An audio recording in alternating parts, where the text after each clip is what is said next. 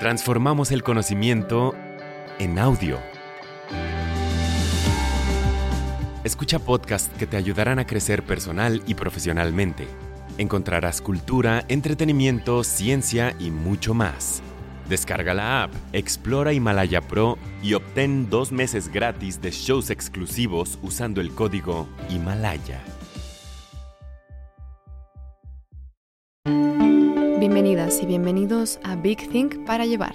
Para escuchar más episodios como este, descarga Himalaya, suscríbete y deja un mensaje en el episodio o en la comunidad Big Think. Himalaya es tu hogar para aprender con expertos sobre la marcha. El tema de hoy es, la educación no ocurre en el papel, ocurre entre personas.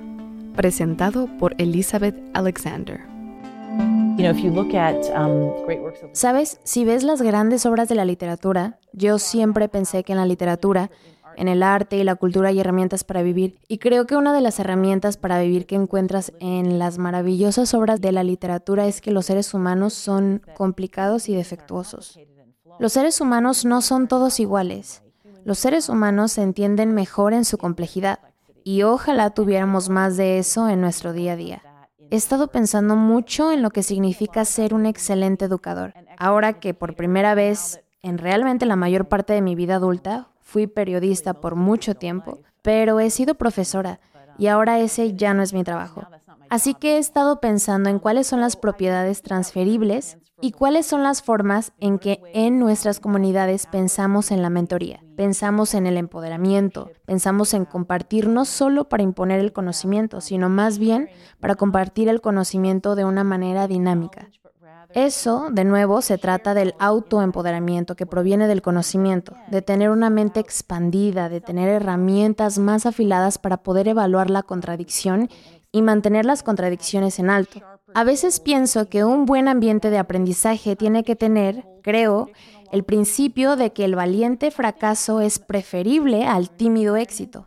Lo que quiero decir es que creo que nuestras mentes son grandes y poderosas.